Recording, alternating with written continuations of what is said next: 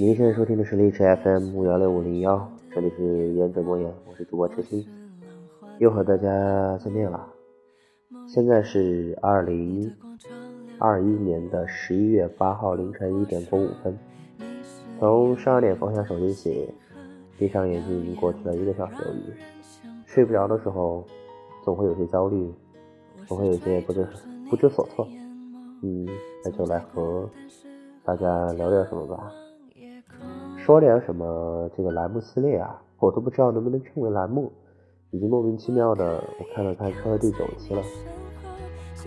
嗯，我经常说，经常说的一句话，呃，我不出现在这个平台上说任何一句话，出任何一段节目，就证明啊，最近的我过得很好。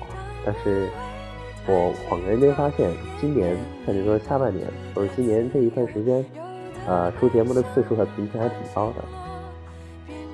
我在其中分享了家庭，分享了我的生日，分享了呃 T I 十的游戏，分享了 分享了什么？分享了很多我到成都来之后的工作上面的事情吧。今天之所以睡不着，也是因为工作上的事情。呃，虽然说现在 可以说是得到了比较的重用吧，但是。因为要承担很多的责任，要走出我的舒适圈，和很多不熟悉的人交流，和很多不喜欢的人去接触，懂的嘛？和甲方谈一些商务的需求，虽然还没有完全落到我的责任上，但是已经有这个趋势和这个需求，得去学习，得去一步步的革新自己，永远在陌生的平台里面反复试探，呵呵。但是，嗯，其实有压力也有焦虑吧，特别是当这些事情全部堆在一起了之后，呃，做很多东西做不出极致的创意的时候，总会睡不着，然后我就会开始纠结一个问题，纠结的问题是，呃，我究竟是想当一个很好的执行者，还是有一定领导能力的这么一个人呢？我其实，其实如果你给我做让让我做一件事，我能做八十分吧。我是一个很喜欢把任何事情做到八十分的人，我没有那么的努力。我每天早上准点到，到公司准点下班。我们公司不打卡，但是说早上上呃九点半上班，也有很多人有可能十点左右才来，但是我都是九点半到，然后到六点半我就下班了。因为呃剪完回家吃饭的时候开始往前期转型，然后转着转着我就，呃就很多工作可以在家里办。但其实我知道。我回家的时候，整个人的状态还有工作的状态，其实赶不上在公司的时候的。但是我还是不希望加班，我还是回来希望有自己的一个业余的时间，自己的一个生活。所以就嗯这个事儿就呃挺挺纠结的。对于一个任何事只做到八十分的我，现在接的担子和做的事情已经超过了我八十分能够处理的阶段了，就意味着我要付出更多。付出更多也意味着我能够得得到更多，并不是完全没有得到。但此时此刻，我却纠结了。我不知道，嗯，我不知道这种感觉怎么来形容。就是呃，我想要去做好它，但是呃，迟迟什么事情只做八十分。我要是拼不到一百分、一百二十分的，肯定不是现在这个样子的。所以说，嗯，很焦虑吧？焦虑的时候，那有的时候我就不会去想。我记得有人跟我谈话啊，他给我说什么断舍离，让我去看稻盛和夫的一些一些本子，活法、心法、干法。然后我觉得他说的所有话里面有一句，我觉得是对的，说你去看，要看你信不信。你要是不信，那什么也不是。我看过一点，但其实我是不信的，可能啊达不到他们那种高度吧。每个人每个人的思想，每个人每个人的觉悟，不去评判。但所谓的舍离或者怎么样的，我觉得我自己有自己的那个想法和追求吧。嗯，说着说着就不知道说说些什么了。我刚刚看了看我之前的节目，看到一六年我自己与自己对话的特辑，呃，随便听了听啊，我才恍然间觉得，哇，好像我现在说的这个呃，随便说那啥的这个主题啊，啊，说的也是某个主题。我记得自己和自己对话那些时候，我是在念。啊，我高中时候写的那些随笔上面的一些对话，然后嗯，那段时间正在艺考，一六年嘛是艺考的时候，一六一六年也是我高考的时候，一六年还是我来到昆明的时候，一六年啊更是啊倒塔为死夺冠的时候，一六年，还是我和那个女孩分别和另外一个女孩在一起的时候，是吗？啊，是的。哎，一六年发生了很多事情，真的发生了很多事情。转眼间已经才八年了，七年过去了，不，五年，快六年了，怎么算的出？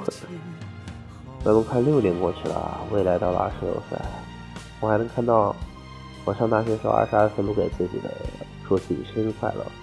前阵子也录了一期二十六岁祝自己的生日快乐。时间是过那么快，进入二十六岁最主要、最关键的阶段了。在满足于现在这个状态的前提下，我有野心，但是没有那个毛，找不到我精神的支点，就无法战胜有的时候我过于放肆的欲望。像今年其实我减肥过很多很多次，经常坚持十几天，因为一些烦心的、糟心的事儿。啊，自然而然就放弃了，然后去暴饮暴食，去报复性的消费一些东西，导致自己又瘦不下了。还是没有那个毛在，找不到自己的目标，就会显得特别的虚无缥缈，像浮萍一样，嗯，陷入了一定程度的迷茫里。没错啊，就是就挺迷茫的。今天然后。呃，这周是因为今天是周天嘛？这周是难得的双休。自自从十一的前后啊，就是啊，其实公司加了很多班，算下来，我觉得十一只放了三十十一只放了三天，然后连着两周的啊单休了之后，这周终于恢复了大小周的双休，感觉还是嗯不错的。公司也马上要换新楼了，但是对我的压力。也不能说对我的压力越来越大了吧？其实事情总是能做的，哪怕做不完。但当我开始从一件事上要专注，开始做好几件事情的时候，我会有些慌张。对，如果呢？如果我只是一个很好的执行者，执行者，上面有大家就是有负责领导我的人，就告诉我方向，告诉我该做什么，该怎么做。然后把每一件事情做得很好，我觉得这是不是就够了呀？他们现在给了我很多啊，就是不是指不是指报酬，但是锻炼的机会和选择的空间和甲方接触的机会，自己去提案的机会，到现场制片的机会，甚至导演的机会，在逐渐给我更多的东西。但在这么多东西压下来的瞬间，我心中的毛其实。漂浮不在了，在刚来到成都的时候，我想的就是尽可能的留下来，尽可能在这个公司里留下来，喜欢公司的氛围，然后尽可能的去展示自己的才华，想要加工资。当工资加了一次，当我留下来了，在这个团队里稳定下来的时候，我整个人都冲劲了，是呃，其实就没了。其实公司领导也能看得出来，因为我最近状态怎么了？是不是被上一个项目磨得太早、太久了，就特别耗我自己。然后我身体的状态就往下跌落了很多，我觉得也许是会的。